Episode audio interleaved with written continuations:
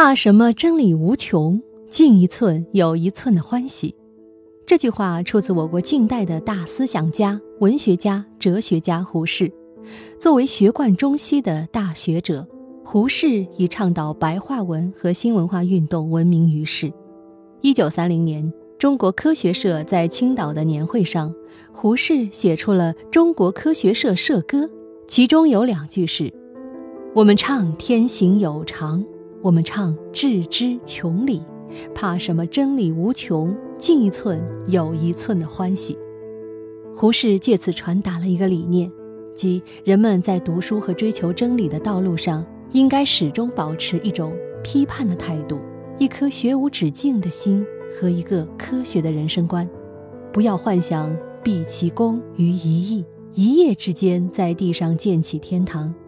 在追求真理的过程中，要脚踏实地，得尺进尺。得寸进寸，一点一滴的渐进。